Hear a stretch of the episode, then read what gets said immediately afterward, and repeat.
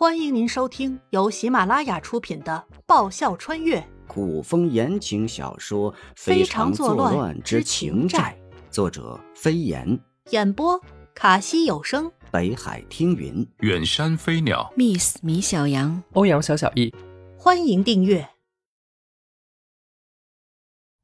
第四集，有人送礼。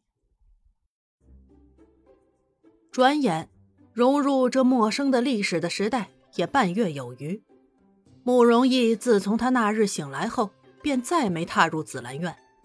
这半月，颜灵犀白天尽量的少吃多餐，多走动；晚上呢，他会按照脑海里浮现的人影图形，按照相同的姿势盘膝打坐吐纳，放松身体，去感觉体内气息的游走方向和顺序，然后再默默记下。颜灵犀知道，那是他问月老所要的绝世武功。知道人变好了，属小黎那丫头最开心。见他休息的空闲时，总会围在他身边各种唠叨。从他被自己亲生父母贩卖，被颜灵犀母亲买下，带入将军府中照顾他的时候唠叨起，看样子是在给他进行这一世记忆的恶补。其实，他这一世的种种，月老那家伙大致给他唠叨过，他基本都清楚。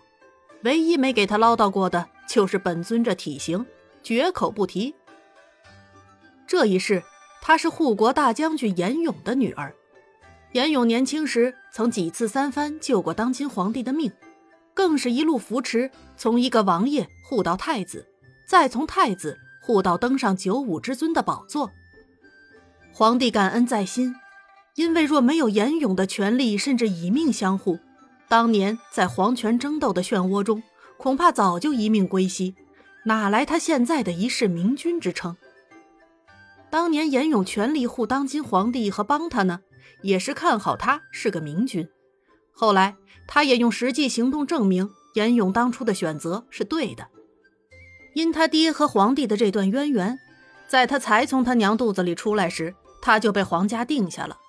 可不想皇帝的眼光不太好，他是个傻子。严勇原是想退婚的，奈何皇帝一直都不松口。皇帝说。他既已被皇家定下，就不再是他一个人的事儿，得等将来有一天，他被指婚的夫君六皇子慕容易长大，看他意见。往明白说，皇帝金口一开，事关皇家颜面，要退也得等皇家先开口。皇帝呢，其一拉不下二人之间情分的脸面，其二严勇军事才能卓绝，外能赶走强敌，内能安邦定国。老子为了面子和里子，把事情推给了儿子。三年前外族来犯，严勇带兵出征，不料在班师凯旋回朝的途中，严勇感染风寒，后来病一直不好，吊在那里又吊了半年，后药石无医，一命呜呼。他娘亲和他爹爹感情非常好，爹爹死后，娘亲受不了打击，终日郁郁寡欢。在又一个半年后，去陪他爹爹了。小黎虽是他娘亲买来照顾他的丫鬟，但生下他后，他娘肚子再没动静。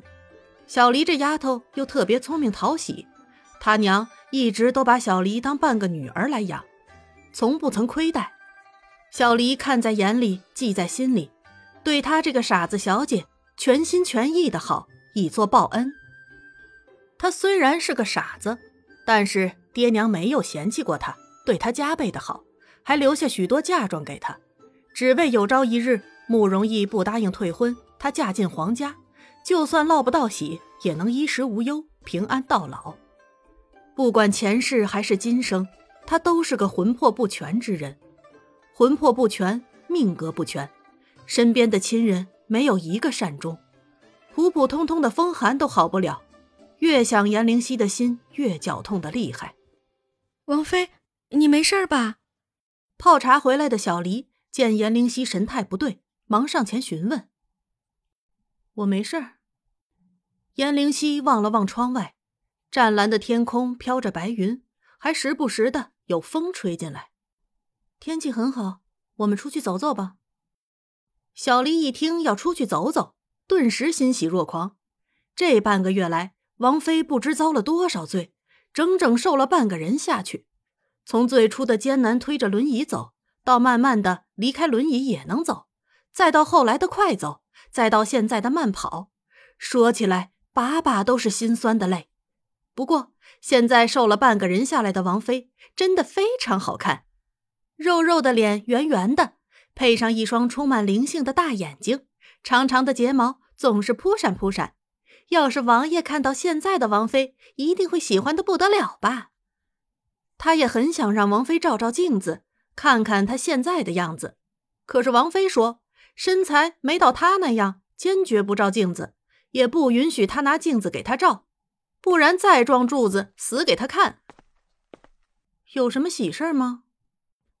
走着走着。颜灵溪停下来，回头瞧着低头跟在他身后，情不自禁笑出声的小黎。呃，没没没什么。不觉前面的王妃忽然停下，小黎来不及收脚，差点撞上，吞吞吐吐，眼神飘飘忽忽。真没什么。颜灵溪皱眉，这么明显还说没什么？王妃今天愿意出来走走，奴婢很高兴呢。毕竟，自从王妃好了以来，都待在紫兰院。小黎机警的找了个说辞，他不能让王妃知道他在想着怎么让他和王爷遇上，然后，然后再……现在王妃只需要半张床了，另一半王爷睡也挺好的。咦，这丫鬟干嘛脸红？不会是思春了吧？十七八岁的年纪刚好。难道是王府里有他私慕的人？颜灵溪若有所思，不再追问。在小黎的引领下，在偌大的王府逛着。二人走到一处亭台水榭，忽闻男男女女的说话声。颜灵溪好奇，便带着小黎朝水上的亭子靠了过去。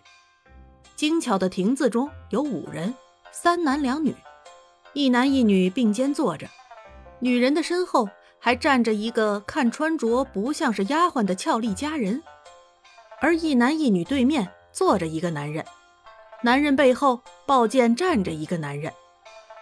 单坐着的那个男人，颜灵溪知道是谁，他的夫君慕容逸。但他对面的一男一女，颜灵溪不认识，于是问了小黎：“王妃，那是太子殿下和太子妃。”小黎说话的声音。含着隐忍的怨毒，颜灵溪知道毒从何来。他撞柱子的事和太子妃脱不了干系。事后他问过小黎，人言人语到底是什么意思？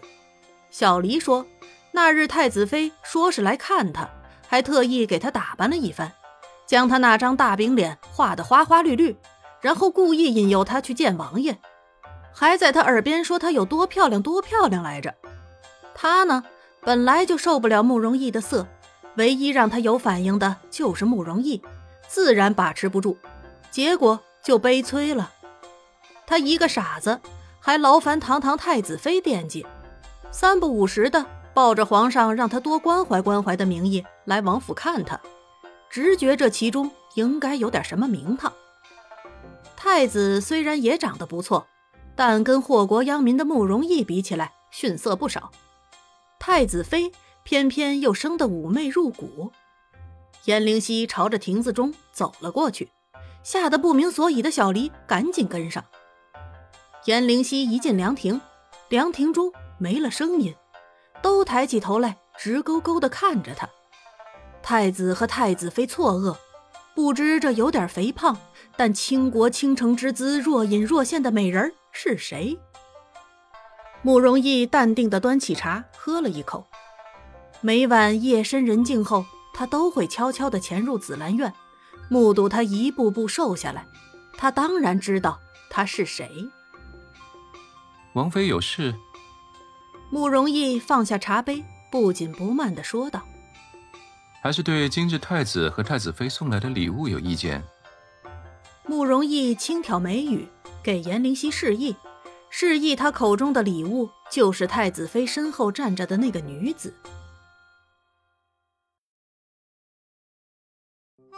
本集播讲完毕，感谢您的收听。喜欢的话，请支持一下主播，动动你可爱的手指，点击订阅及五星好评哦，么么哒！更多精彩，下集继续。